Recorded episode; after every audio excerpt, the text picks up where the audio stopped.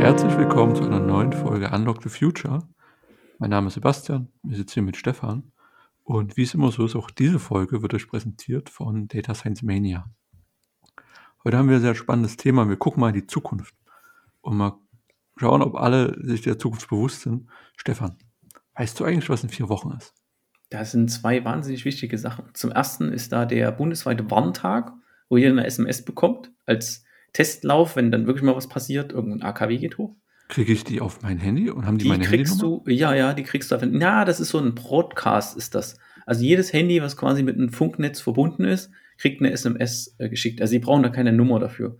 So ein Broadcast. Ich weiß gar nicht, ob man das ausschalten kann. Also alle, die Es- in der Zelle sind, kriegen dann das Ding. Genau, und da, und da das bundesweit halt ist, ich bin gespannt, ob es funktioniert. Der letzte Warntag war jetzt nicht so erfolgreich Ja. den Sirenen, weil viele Kommunen haben es einfach zurückgebaut. Ich kannte noch die Sirenen, als ich Student war. Da war das, wurde das äh, einmal in der Woche immer die Sirene ausgelöst und ich war beim ersten paar Mal total irritiert, wenn man da tagsüber meist an der Uni war und dann war ich halt mal nicht an der Uni und habe mich gewundert, was das ist und habe das vorher nicht verstanden.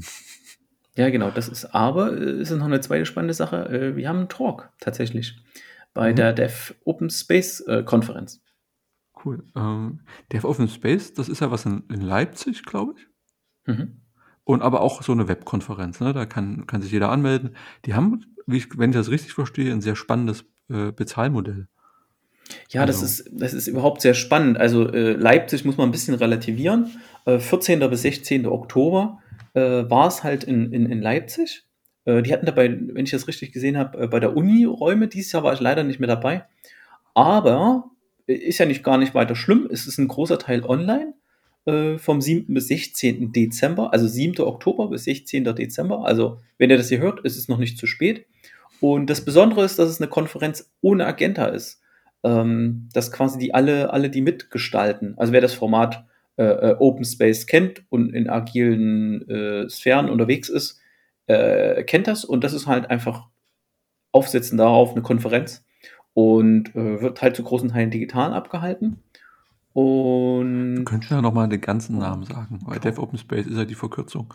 Ich glaube, es heißt in echt Developer Open Space. es heißt Developer Open Space. Ja. Wir werden es aber auch verlinken. Also Ja. der, der, die URL heißt devopenspace.de. Wir werden sie auch nochmal verlinken. Auch die zwei äh, äh, Initiatoren äh, sind sehr nett.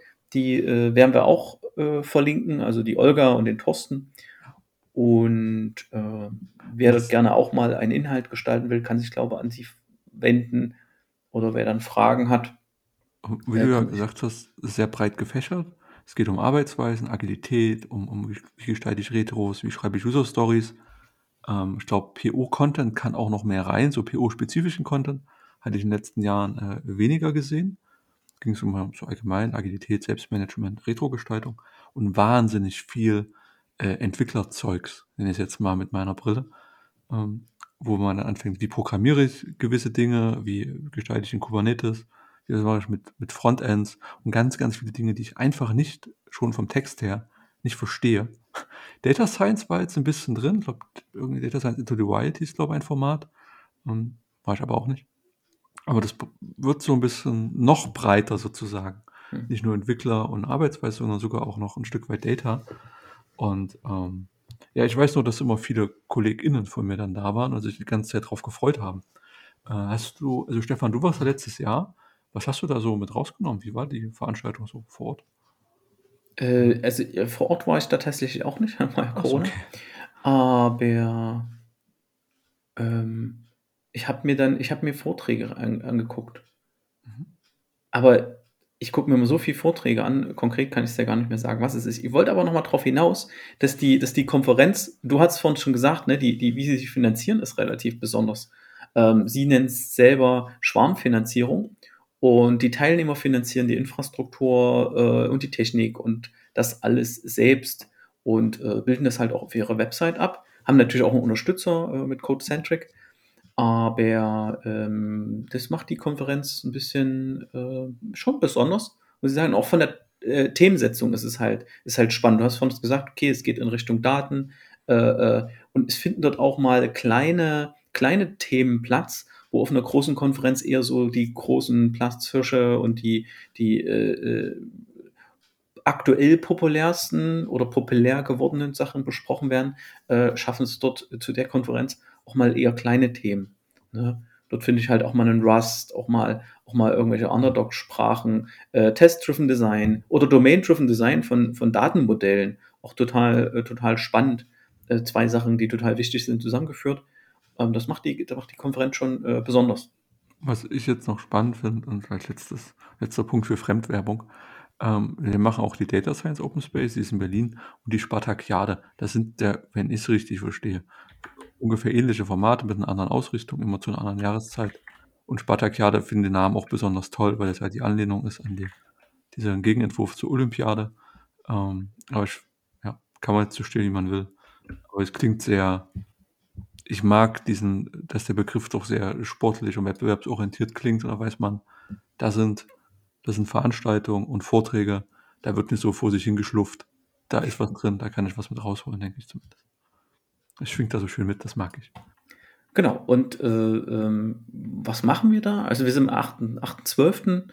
und da halten wir einen Talk zu äh, IT Architecture Alive, lebendige Architektur. Findet ihr auch auf der Website.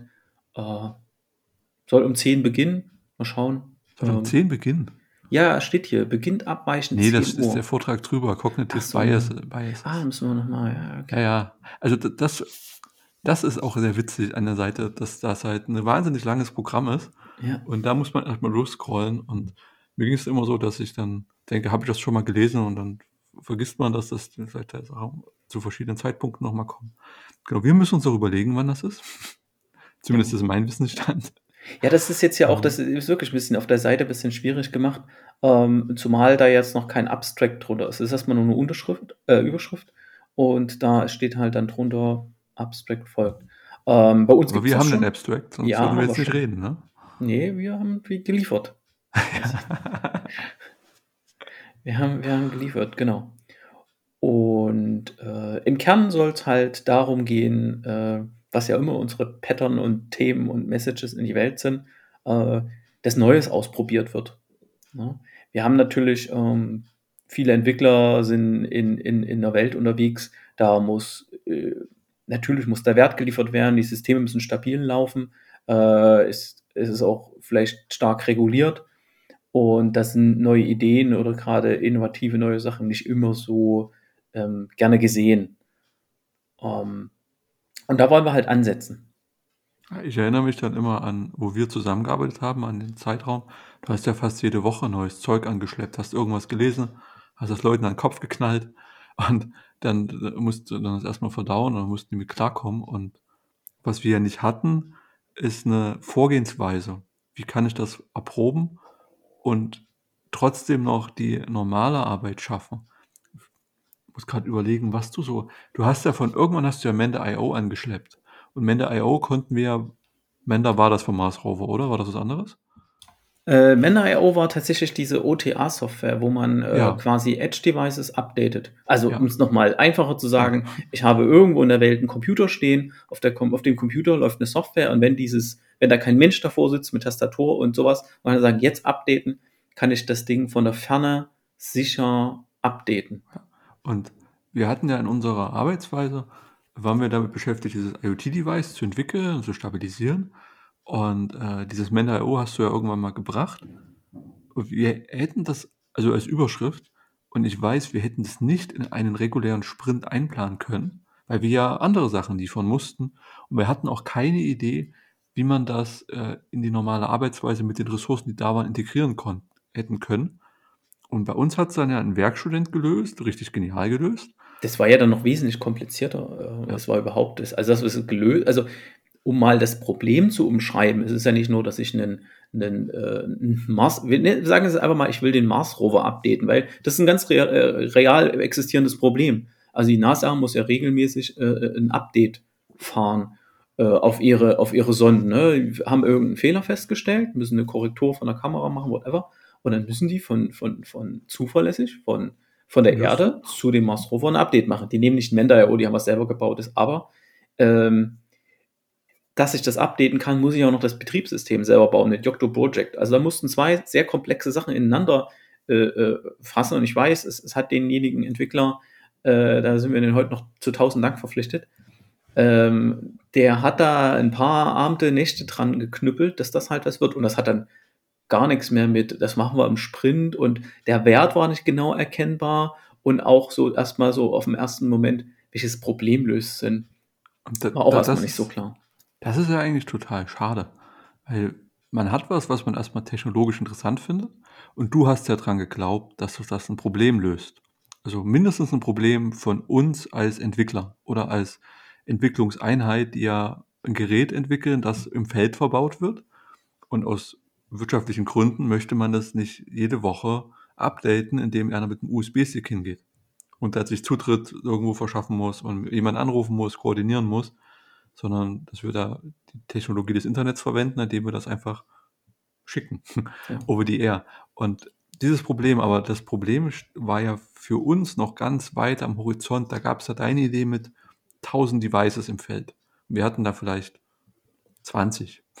Und da waren wir ja auch nicht an dem Punkt, dass man dieses Problem lösen musste. Das hat von Weitem gewunken oder war vielleicht am Horizont mal erkennbar.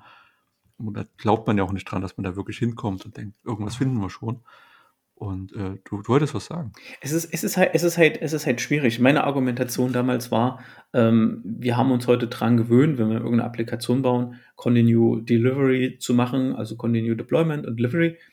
Ähm, und liefern schnell aus. Ne? Manchmal sogar am Tag dreimal Applikationen äh, ausliefern, wird neu deployed, fertig. Aber in diesem IoT-Umfeld oder Edge-Device-Umfeld hat sich das noch nicht so durchgesetzt. Aber es ist halt doch völlig, es ist doch, es ist doch naheliegend, äh, es ist nachgewiesen, dass CICD, also dass man kontinuierlich Sachen ausliefert, um, um einfach große Fehler zu verhindern, das hat einfach seinen Wert und, und, und sein, sein, seine, seine, seinen Wert einfach bewiesen. So, und jetzt ist es halt einfach nur da, wo es das schon bewiesen hat, auf ein neues Feld angewiesen. Deshalb ist es relativ einfach, dass man das auch äh, glauben kann, dass es diese Erwartungen halt erfüllt. Aber in dem speziellen Fall ist halt das Thema gewesen, du wirst erstmal nur einer kleinen Anzahl von Leuten ähm, das, das Problem, was es löst, erklären können. Ne? Und es ist zum Beispiel viel zu früh, man geht damit zum Management. Das Management sagt, ja, aber ja, okay, mir doch egal. Also zu dem Zeitpunkt war ich ja PO von dem ganzen Zeug. Ich habe das ja auch nicht ganz verstanden. Ich habe mir von Weitem angeguckt, was ihr da macht. Also was du mit, mit dem Kollegen da, was ihr da veranstaltet. Und war eigentlich ganz froh, dass das nicht bei mir im Sprint gelaufen ist. Weil wir hatten zu tun. Und äh, wir hatten daran zu tun, äh, noch einen noch höheren Wert einfach zu liefern. Und ich hätte vielleicht jetzt auch gesagt, ja, ist eine coole Idee. Wir kümmern uns jetzt aber bitte nicht drum. Wir schaffen es nicht. Wir sind randvoll. Und ähm, ich wüsste auch nicht, wie wir es integrieren sollen, ohne die ganze aktuelle Umsetzung über den Haufen zu werfen. Und ähm, jetzt sind wir ein bisschen klüger geworden, sind ein paar Jahre vergangen, äh, haben ein paar Sachen getestet. Und äh, ja, jetzt ist natürlich die Frage, wie könnte man das in eine laufende Organisation integrieren? Und darum soll es ja gehen bei Architecture Live, ne? Genau. Um da vielleicht mal ein Bild zu schaffen, ne? Man hat manchmal, man hat manchmal so Sachen, und das ist dieses Menda.io und, und, und Yocto Project, was wir genutzt haben. Ähm, du willst dein Haus irgendwann erweitern. Ne? Du weißt schon, du wirst dein Haus erweitern und dann hast du so ein Sweet Spot, es ist Sommer, äh, äh, irgendwie die Kumpels haben Zeit. Lass einfach noch ein Fundament bauen. Ne? Du weißt, okay, wir machen vielleicht, bauen erst im Frühjahr nächsten Jahres oder so, aber du willst jetzt schon mal das Fundament dafür bauen und, und weißt das und wissen halt auch alle. Ne? Und es ist aber halt schwierig. Da kommt der Nachbar, sagt, ja, cool, gucke ich auf so eine graue Platte, was machst du dir für einen Aufwand, für was ist das?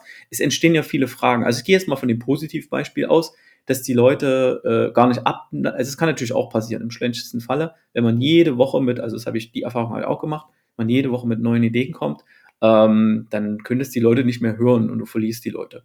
Aber im besten Falle äh, fragen sie halt nach, ja, was soll denn das? Ihr, ihr, baut jetzt ein Fundament für was, wo ihr noch gar nicht wisst, dass es kommt. Woher wissen ihr, dass tausend Devices kommen? Da muss man schon, du hast ja gesagt, glauben. Da muss man einfach dran, dran glauben. Da muss man einfach das, das Ziel haben und einfach wissen, was löst für ein Problem und schon ein bisschen vorhersehbar sagen, okay, wir haben 1000, 10.000 Devices, da werden wir das Problem halt haben und dann habe ich eine, und das könnte es lösen. Ne? Dass ich bei allen Punkten noch nicht am Punkt bin, nimmt mir halt hinten raus die Angst. Ne?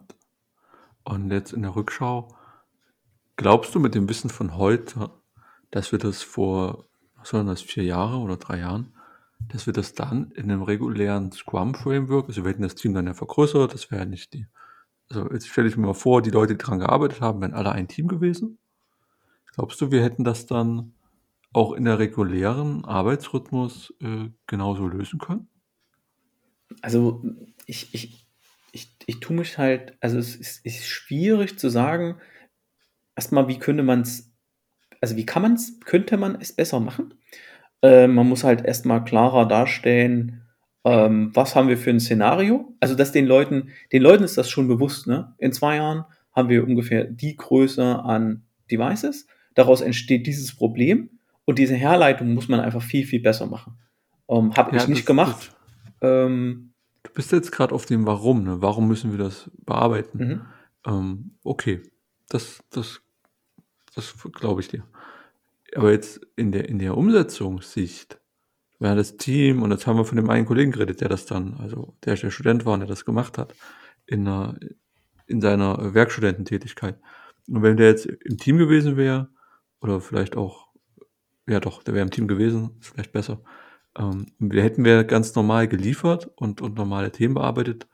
Ähm, ich würde da, also ich glaube daran, dass wir das mit dem heutigen Wissen auch innerhalb dieses normalen Scrum-Frameworks der normalen Arbeitsweise geschafft hätten, innovativ zu bleiben und neue Technologien zu integrieren in die bestehende Architektur, das immer modular zu erweitern, auch mal was wegzuschmeißen, wenn es nicht funktioniert. Also ich, was ich sagen will, ich glaube, wir hätten das dann auch zusammen äh, lösen können mit dem Wissen von heute. Was denkst du denn? Ich, ich denke, man hätte, man, man müsste bei dem Thema halt, man hätte mehr Transparenz schaffen müssen. Ne? Also das könnte man, kann man auf jeden Fall Leuten raten, wenn ihr was Neues habt, von, an das ihr glaubt, von dem ihr überzeugt seid. Ähm, und selbst wenn die Leute dagegen sind und dumme Fragen stellen, zeigt ihnen das. Also, das habe ich auch immer gemerkt. Viel erzählen. Ich erzähle auch viel. Das ist schön, ne? Kann man viel erzählen. Aber wenn man da wirklich auch mal was zeigen kann, ne, dass man sagen kann, okay, wir haben erstmal die minimalste Variante jetzt ausprobiert und sobald die Leute halt sehen, naja, ah ist ja doch, ist ja doch ganz cool, dann kann man es halt nicht mehr wegdiskutieren. Ne? Weil sonst kommt schnell das Argument, ja, aber ob wir das Problem haben, ob es das denn überhaupt löst. Und damit ist sowas schon tot mit so einer Gegenargumentation. Also viel transparenter damit umgehen ähm, und ist auch gut dosiert machen. Also jetzt nicht irgendwie sagen, okay, jetzt kommt die Konferenz, da haben wir zehn Ideen und wir machen die nächsten zwei Sprints nur innovativen Scheiß, sondern dass man irgendwie eine Regelmäßigkeit rein, reinbekommt. Ne, war natürlich über Studenten und Auszubildende immer relativ einfach, da konnte man es einstreuen äh, die hatten auch den, den Freiraum, die hatten jetzt nicht so den Druck, Value zu liefern. Und äh, so konnte man es aber immer mit, mit einstreuen. Aber da kommen dann andere Probleme, ne? wenn ich es dann transparent gemacht habe. Äh, wie du schon sagst, man muss es auch mal wegwerfen. Das ist dann, ist dann die andere Krux, ne? wenn man es gebaut hat. Wenn man es wenn erstmal äh, dem Management gezeigt hat, hier äh, geht, ähm, dann werden so eine Sachen dann meistens nicht mehr gelöscht. Äh, ich habe es jetzt zweimal versucht und ich sehe, du willst dich nicht auf mein Niveau begeben nach unten in die Umsetzungsebene, sondern äh, willst lieber in der, der anderen Schicht bleiben. Das müssen wir noch ein bisschen ausdiskutieren, bevor das dann zum Vortrag wird. Weil du hast recht, ich glaube auch, ja, man muss das nach außen zu den Stakeholdern gut verkaufen, dem Mehrwert zeigen. Äh, mein Key Learning der letzten Jahre ist, ein kontinuierlicher kleiner Wertstrom ist wertvoller als ein unregelmäßiger, sehr großer Wertstrom. Also wenn ich alle sechs Monate ein riesiges Update fahre, ist das nicht so zufriedenstellend, wie wenn ich alle zwei Wochen ein kleines Inkrement liefere. Und wenn wir uns als Team darauf einigen, ein kleines Inkrement zu liefern, haben wir vielleicht sogar Zeit, was anderes zu probieren, also was Neues zu integrieren, eine Technologie zu verproben und dann später zu integrieren. Also man kann darüber Freiräume schaffen und die Freiräume kann man auch klug nutzen und das wollen wir noch ein Stück weit ausarbeiten und dann denke ich auch am 8. Dezember äh, genauer vorstellen und auch vorschlagen, wie ich das jetzt in meinen Arbeitsalltag integrieren kann und äh, ja, planvoll dabei vorgehen, mit Dokumentation vorgehen und testweise vorgehen. Ich wollte jetzt mal ein bisschen versuchen, äh, EntwicklerInnen anzusprechen, weil wenn du jetzt immer nur so auf PO-Ebene redest, ist natürlich. Ja, aber ich, ich, verstehe, ich bin ja total bei dir, ne? Also in, in kleinen Iterationen ausliefern ist, ist absolut das Richtige. So, und, und was wir in dem Vortrag ja äh, versuchen werden oder darstellen werden, ist ja ähm, wie ich halt sowas integrieren kann. Weil, um mal in die Umsetzung zu kommen, äh, ich habe ja zwei sehr komplexe Systeme die eine Abhängigkeit zu einer Hardware halt haben, die ineinander greifen, was ich ganz schlecht in eine trackbare User Story packen kann. Und das ist, es ist, glaube dieses Problem oder, oder die Herausforderung stellen sich wahrscheinlich viele Entwickler, wie halt sowas gewuppt werden kann, gerade im agilen Kontext. Mir fällt da ähm. gerade auch noch die Sache TypeScript ein. Man hat ja JavaScript, also man schreibt ja Frontends meistens mit JavaScript in irgendeinem Framework. Vue oder Angular oder React, ne? React ist auch eins. Genau, und, ist JavaScript und nur ein Framework. Genau, und dann kam ja vor ein paar Jahren dieser Trend mit TypeScript und da habe ich immer dumm gefragt, ja, was ist denn der Vorteil? Und dann wurde mir gesagt, ja, das ist typenbasiert. Das habe ich auch nicht verstanden, was das heißt. Es gibt, glaube ich, so Datentypen und dadurch kann man vielleicht weniger Fehler machen, aber irgendwie auch nicht. Aber es hat Vorteile. Und okay, SPO, hm, der Kollege scheint überzeugt, ich glaube dem das jetzt einfach mal. Ja, der hat lang genug, der hat jetzt lang mit mir geredet, der hat sich Mühe gegeben, da wird schon was dran sein. Und dann ist ja die Frage, ich habe ein bestehendes Frontend, besteht vielleicht aus fünf Seiten. Äh, wie baue ich das auch TypeScript um? Also, ich kann mich ja jetzt irgendwie vier Wochen zurückziehen und das Ding komplett äh, nach TypeScript umbasteln. Oder ja, wie, wie mache ich das schrittweise? Also wenn ich jetzt quasi, was hatte ich gesagt, fünf Wochen, jetzt fünf Wochen meine Frontend-Änderung einfach abmelde beim, beim Management, sage, ja, wir bauen jetzt um, wird danach alles mit TypeScript sein und du wirst nicht sehen, was sich verändert hat, ist es ja nicht so, nicht so gut. Aber ich wollte es mal wegheben von der Hardware-Seite hin, so, ja, gibt es auch in normalen Programmiersprachen oder so kleine Framework-Änderungen, die dich als, als Team oder als Entwicklerin deutlich voranbringen, du hast eine bessere Arbeit gemacht, du hast deine Qualität verbessert, du hast was Neues gelernt, dein Selbstverständnis äh, verbessert. Und das muss man irgendwie in so einen normalen Arbeitskontext auch reinbringen, weil sonst bist du vielleicht, naja, Code Monkey nicht, aber schon so ein Stück weit, dass du nur noch ganz hart Feature Factory Dinge abarbeitest und so schnell wie es geht. Also wenn man, wenn man in einer guten Applikationsentwicklungsorganisation ist, ähm, steuert die die Teams oder bemisst die Teams danach, nach Qualitätszielen. Und da ist man dann nicht mehr so, welches Problem lösen wir? Natürlich muss man irgendwie, ne, welches Problem lösen wir? Da denken wir uns was aus. Gerade bei sowas löse ich halt kein konkretes Kundenproblem, ne? Aber ähm, ich habe, also dieses Team nimmt sich vielleicht ähm, Zeit. Ja, heute ist irgendwie, äh, steht da so eine Hexe auf dem Kabel. Ja, äh, ne, Internet hängt immer mal. Oder keine Ahnung, Serversachen. Ja. Also wenn es jetzt mal gesprungen ist oder Stefan hat Zauberhände und kriegt das super glatt ähm, übergeschnitten, dann hört ihr es natürlich nicht. Genau. Theoretisch schneiden wir nicht, aber es hat sich selber geschnitten. ja, genau. Ähm, genau, wir waren, wir, waren bei dem, wir waren bei dem Thema, äh, äh, wenn sich, wenn sich Teams, es gibt, es gibt Qualitätsziele, äh, sowas wie Resilienz, äh, Sicherheit, Verfügbarkeit und und und. Stabilität. Ich glaube, ja. genau, ich glaube, gute Teams können immer nur so zwei bis drei äh, Qualitätsziele im Fokus halten, hm. als, als es ist ein Commitment über alle Entwickler. Und ähm, wenn zum Beispiel so ein Refactoring ne, von JavaScript in TypeScript zu einer höheren Verfügbarkeit sorgt, für, für eine hohe Verfügbarkeit sorgt oder für mehr Sicherheit sorgt oder halt dafür sorgt, dass man Features schneller liefern kann, es ist, es ist total, es ist total valide. Und, aber daran aber, muss es sich halt bemessen lassen. Ja, sehr gute Punkt bemessen lassen. Weil dieses Ding zu sagen, wir werden dann schneller, es wird dann stabiler, ist voll schwer zu messen, weil im Prinzip machst du ja so eine Art Opportunitätskostenrechnung.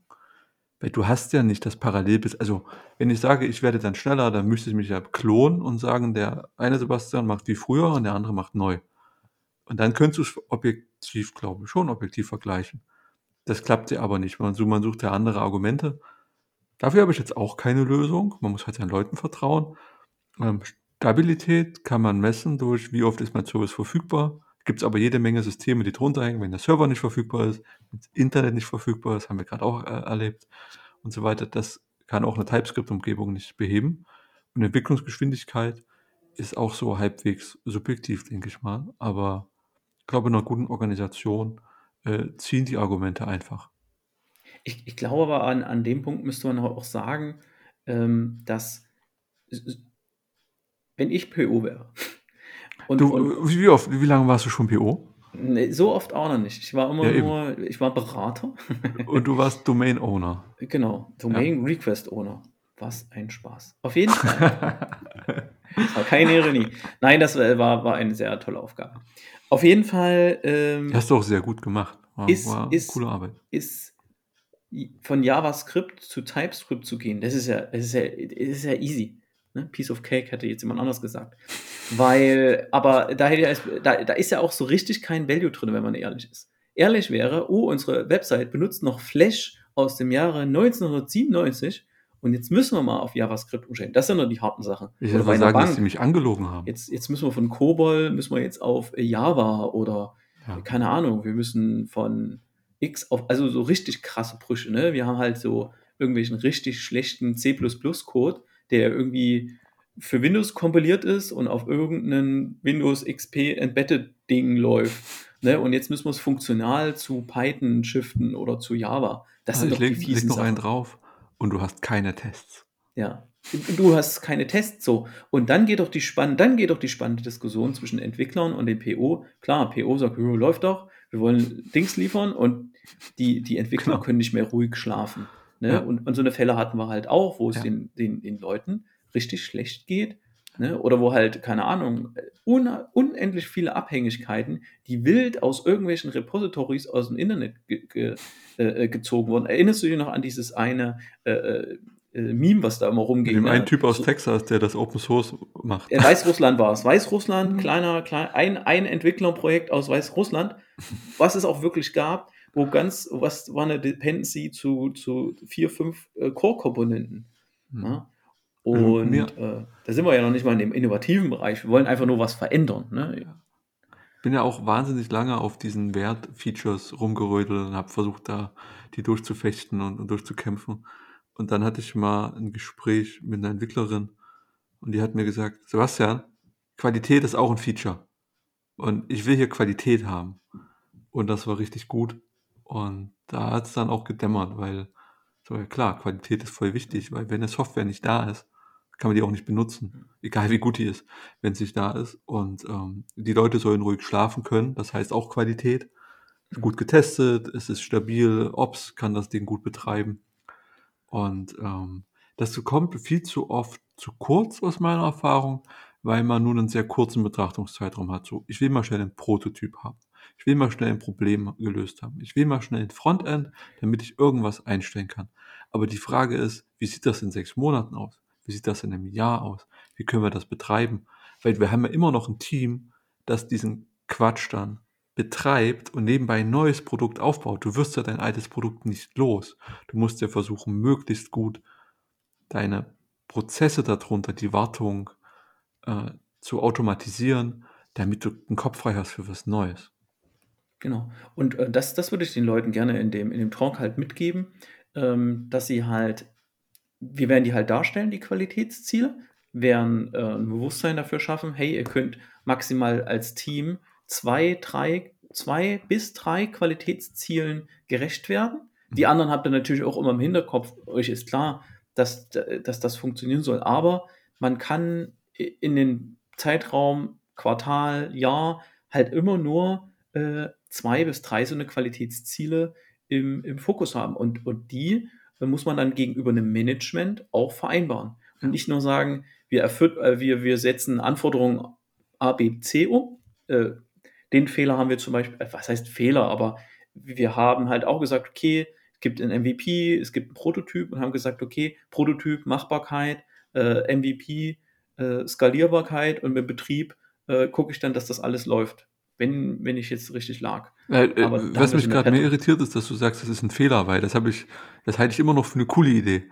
Ja, es ist 'ne coole Idee, aber in dem in de in dem in dem greift halt einfach zu kurz. Es war jetzt äh, 'n Fehler ist es natürlich nicht, aber es es greift halt zu kurz. Du musst zu dem, äh, was es äh, dass das Ding 'n Status hat, ähm, davon müssen sich ganz klar noch zusätzliche Qualitätsziele, äh, ableiten. Dass man halt sagt: „Okay, wir können jetzt erst mal nur gucken, dass das stabil und sicher läuft, ähm, und haben 'n Konzept, wie wir skalieren. Und alles andere muss dann hinten dran kommen“, ne?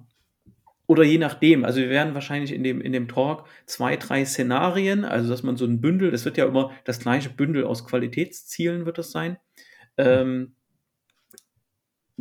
und die muss man halt mit einem Management oder mit einem Verantwortlichen, mit einem Projektleiter, für, der die Verantwortung einfach dafür trägt oder, sage ich mal, in, in, in Gänze diese Projekte steuert, äh, von, äh, äh mit dem muss ich das einfach vereinbaren und einfach als Team ganz klar sagen, wir arbeiten an Punkt 1, 2 und 3 und die anderen, wenn die wichtig wären, müssen wir eine Vereinbarung treffen. Ne? Da muss es einen Shift geben. Und, und diese klaren Übergänge halt einfach einfordern. Ich stelle mir gerade vor, ähm, wenn man sagt, okay, du kannst Geschwindigkeit haben oder du kannst Stabilität haben. Und ich sage jetzt mal, Stabilität ist 24-7-Betrieb. Das ist so das höchste Ziel, was ich erreichen kann. Und dann sagt der Stakeholder, nee, 24-7 brauche ich nicht. Mir reicht auch, auch weniger. Ähm, bestimmt spannend, wenn man das erreicht. Also du gehst, du nimmst dann einfach in Kauf in deiner Arbeitsweise, dass es immer mal weg ist. Also wo, wo, wo hört man, was lässt man dann weg? Du kaufst den, du nimmst dann das Silbersystem in dem, im Rechenzentrum. Genau, ich habe gerade mal, äh, ich mal gesucht. Wir, wir, erzählen die ganze Zeit von Qualitätszielen und da gibt es sogar eine ISO dafür, äh, die ISO 25010. Äh, geht um Norm für Qualitätskriterien von Software, IT-Systemen, bla bla. So. Und äh, die zeigt Sachen auf, wie zum Beispiel funktionale Software, vollständig äh, hinsichtlich Softwarefunktionalität. Ne? Bei einem Prototypen oder MVP kann ich halt ganz klar sagen, funktionelle, äh, die, die vollständige äh, Funktionalität spielt keine Rolle. Ich will halt einen Teil abbieten, äh, abbilden. Hm. Oder effiziente Performance, Zeitverhalten, Ressourceneffizienz kann ich bei einem Prototyp, wenn ich drei Prototypen mache, dann kann ich vielleicht erstmal rausfinden, was braucht viele Ressourcen, was braucht nicht so viele. Hm. Höchste Sicherheit, ne? Datenschutz, Integrität, nicht manipulierbar, äh, aut äh, authentifizierbar. Äh, hohe Kompatibilität, ne, dass es mit den anderen Sachen integriert sind. Alles Sachen sind für die Prototypen null wichtig. So. Hm. Zuver zuverlässige Software, ne, ausgereifte Softwarequalität, auch nicht wichtig. Äh, so, und dann. Du jetzt äh, die Norm vor? Äh, nein, nein, nein. Ich, das ist, nein, das ist einfach, das sind einfach so, das sind die Punkte, die sind dann nochmal untersetzt. Okay. Ähm, die müssen wir einfach darstellen, äh, weil die einfach wichtig sind. Mhm. Ne? Und dann hier perfekte Usabilität optimale Erkennbarkeit, leichte Lesbarkeit. Das ist das, was ich mit einem Prototypen oder MVP erreichen will. Ne? Das sind eher die Sachen, die ich halt zeige. Und die sind vielleicht bei einem Prototyp wichtig. Wo ist das, ich nenne es jetzt mal Risiko. Also was will ich rausfinden eigentlich? Will genau. ich rausfinden, ob es ein Problem ist, ob es akzeptiert wird. Und das ist ja die, die Pro also, wie ich es verstehe, die Prototypen-Idee, dass ich das soweit alles weglasse, was ich nicht brauche, und mich gerade nur frage, würde das mein Nutzer akzeptieren? Löst das das Problem des Nutzers? Und hättest du es so stark darauf fokussieren. Mhm. Genau. Und ich, ich glaube, es hat einen riesengroßen Mehrwert, wenn man äh, in so eine Diskussion halt geht, dass ein Prototyp oder ein MVP erstmal gebaut wird. Ich glaube, in häufigsten Fällen wird erstmal ein MVP gebaut. Also wirklich die, die Kernfunktion. MVP ist ja schon wieder ein Schritt weiter. Ist ja das, schon ist, das, ist, das ist schon, schon ein Schritt weiter. Aber ich gehe jetzt nicht davon aus, dass die meisten Unternehmen, ah, wir machen jetzt erstmal einen Prototyp. Das ist natürlich immer, immer schön.